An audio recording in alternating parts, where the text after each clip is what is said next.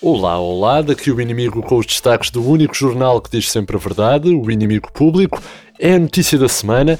Não, não é o número recorde de casos de Covid-19 em Portugal e também não é o estado de calamidade ou aquela época obrigatória para todas as idosas no peso da régua. Nada disso. Ronaldo tem Covid.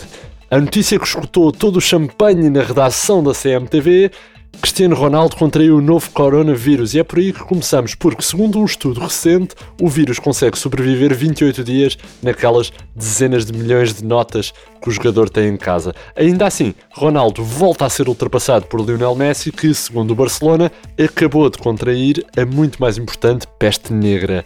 Dolores Aveiro, ou Dona Dolores para os amigos, já fez saber que o crack não apresenta sintomas. Porquê? Porque come um cacho de bananas da madeira por dia, ficando com todas as vitaminas que precisa para o sistema humanitário. Entretanto, Jorge Mendes já começou a mexer cordelinhos para transferir o coronavírus para outro jogador, a troco de uma comissão de 10% modesta. Entretanto, como já falámos, há estado de calamidade decretado por António Costa. Este novo estado do Estado inclui a proposta do uso obrigatório de máscara comunitária na via pública, sim, muito específico, quando houver outras pessoas na via pelo que nas aldeias do interior, aquelas ocupadas por um ou dois habitantes, o uso de máscara assustadora de madeira é obrigatória quando todos os dois habitantes se cruzem na rua ao mesmo tempo. Já naquelas aldeias onde já só vive um habitante, o uso de máscara é obrigatório caso ele esteja demasiadamente próximo da sua sombra.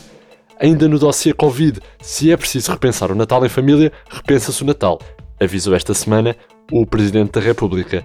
E já passou à ação mesmo. Marcelo ligou a Graça Freitas, que deu o ok e anunciou que o bacalhau com todos da consoada tem de passar a ser bacalhau só com alguns, em número a determinar por uma portaria conjunta de Freitas, Temido e da Tradutora de Língua Gestual. Ainda também a instalação da app Stay Away Covid, supostamente obrigatória, aplica-se não apenas aos telemóveis, mas também aos pombos correios, caso sejam usados para comunicar mensagens e, portanto, sejam equivalentes a um telemóvel. O logotipo da aplicação deve ser desenhado num papel, enrolado e colocado na anilha da ave.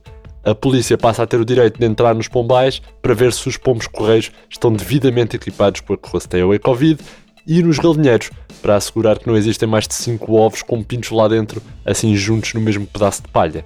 Também não queremos ajuntamentos destes. Estes e outros destaques de última hora em atualização no nosso site, inimigo.publico.pt, mas para a melhor informação do país, o melhor é mesmo comprar a nossa edição física, mas não demasiado física, sim, socialmente distante. Em papel, claro, todas as sextas, no interior do público. O grande destaque semanal é este. Catarina Martins dá ok ao orçamento e passa a ter a cara nas notas de 5 euros. Como? Já explicamos. Foi duro. Foi duro. Na quarta-feira, o Bloco ameaçou chamar Kamala Harris para mostrar ao João Leão com quantos paus se paga uma canoa. E o Pedro Nuno Santos teve de ser agarrado pela Ministra da Justiça porque não parava de chamar Wolfgang Schauble do Alvito à Mariana Mortágua. Pois, Catarina Martins quis várias vezes esticar a corda até arrebentar, mas o Primeiro-Ministro encolheu os ombros e respondeu que vem a bazuca da Europa e tem dinheiro para comprar mais cordas. O acordo alinhavou, com o Bloco a fazer sinal de fixe ao orçamento, se a sua coordenadora passar a ser o rosto das notas de 5 euros. Explicou Catarina Martins que Costa até propôs as notas de 20, mas eu sou modesta e basta-me as de 5, que é a nota do povo e o preço do cappuccino awesome na minha coffee shop underground. E depois de saber que Cristiano Ronaldo tinha sido infectado com o novo coronavírus, as autoridades madeirenses confirmaram que a estátua do crack, no Funchal, contraiu a nova ferrugem, estando a ser tratada com lexívia e asteroides, para que o chumaço de bronze não caia e fique com um tamanho normal. O busto de Cristiano Ronaldo no aeroporto do Funchal também foi testado e descobriu-se que sofreu a nova trombose, o que explica a sua expressão facial. Enquanto os carros do crack foram testados por mecânicos e todos eles acusaram positivo à nova gripe do motor. A Georgina foi testada também e descobriu-se que tem uma reserva de esteroides nos glúteos suficientes para curar todos os pacientes de Covid do mundo inteiro. Portanto, se calhar fica a dica. E depois temos então, ainda esta semana, a raspadinha do património. Prevista no orçamento, vai financiar a recuperação de património cultural, como o Castelo de Jurumanha ou os Masters das gravações de Luís Represas. Mas poderá esta raspadinha viciar os portugueses em património cultural? A raspadinha entusiasmou as salas de espera dos centros de saúde, algumas papelarias e as pessoas com queixas de tendinites de tanto rasparem, rasparem, rasparem.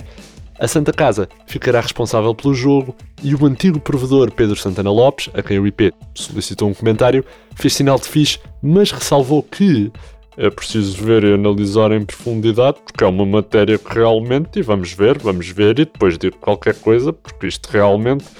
Declarações de Santana Lopes, exclusivas ao IP. Há o medo de que esta raspadinha crie uma vaga de viciados em património cultural, pessoas doidas, doidas por uma rota do românico ou por uma VHS do prédio do Vasco. Para mais informação de qualidade e rigor, já se sabe, é comprar a edição impressa do IP, onde se aprende ainda que o PS quer recompensar Rui Rio pelo apoio fiel ao governo, nomeando o provedor dos animais de companhia. A maioria dos portugueses acha que pode ter estado em contacto com o ministro Manuel Leitor porque não faz a mínima ideia de quem ele é. Estão a nascer mais bebés no Porto do que em Lisboa, está na hora de ouvir Pinto da Costa. E o plano de saúde mental do governo passa por cada português ter o seu próprio podcast para desabafar e fazer terapia. Vão por mim, não ajuda. Como sempre, foi assim o mundo aos olhos do inimigo público, com notícias frescas de Mário Botoquilha, Vitória Elias, João Henrique e Alexandre Barreira e um trabalho sonoro com garantia de qualidade e satisfação 5 estrelas no Zumato, por Eva Esteves. Da minha parte é tudo, André Dias despede-se com rigor, isenção e alguma amizade. Até para a semana.